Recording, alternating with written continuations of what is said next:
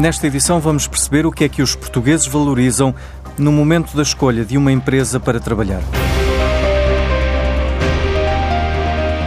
O salário é um dos critérios mais valorizados, mas tudo depende da geração que está à procura de emprego ou de mudar de trabalho. No estudo da Randstad Employer Brand Research, a geração mais nova procura algo mais do que o simples salário ao final do mês. Os portugueses têm uma preocupação muito grande com o equilíbrio entre a vida pessoal e profissional. Esse é um dos principais drivers.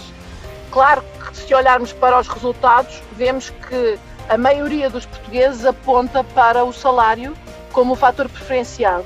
O que nós consideramos é que o salário é um fator inerente à relação laboral e, como tal, não é um fator de diferenciação.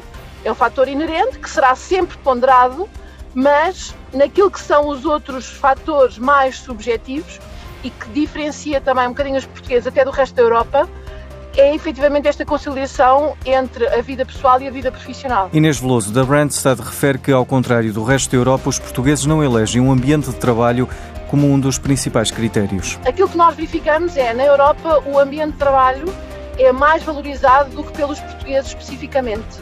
E, por outro lado, se formos ver a forma como os portugueses classificaram estes top 150 empregadores que atuam no nosso país, aquilo que verificamos é que uh, não são bem classificadas as empresas no critério do ambiente de trabalho, por exemplo. Ou seja, onde as empresas mais se distinguem são em drivers como a reputação, a solidez financeira e a utilização de tecnologias recentes. E depois há as ligações históricas e sentimentais às empresas. Em Portugal, aquilo que vemos é ainda muito uma ligação às principais empresas do setor. A título de exemplo, no estudo do ano passado, vimos o setor da saúde como um dos mais apelativos. Este ano é o setor da energia um dos mais apelativos. E depois, se, for, se formos olhar para o top 20, vemos que nem sequer há uma grande coerência, porque não temos empresas 100% energéticas no top 20, como sendo as mais atrativas.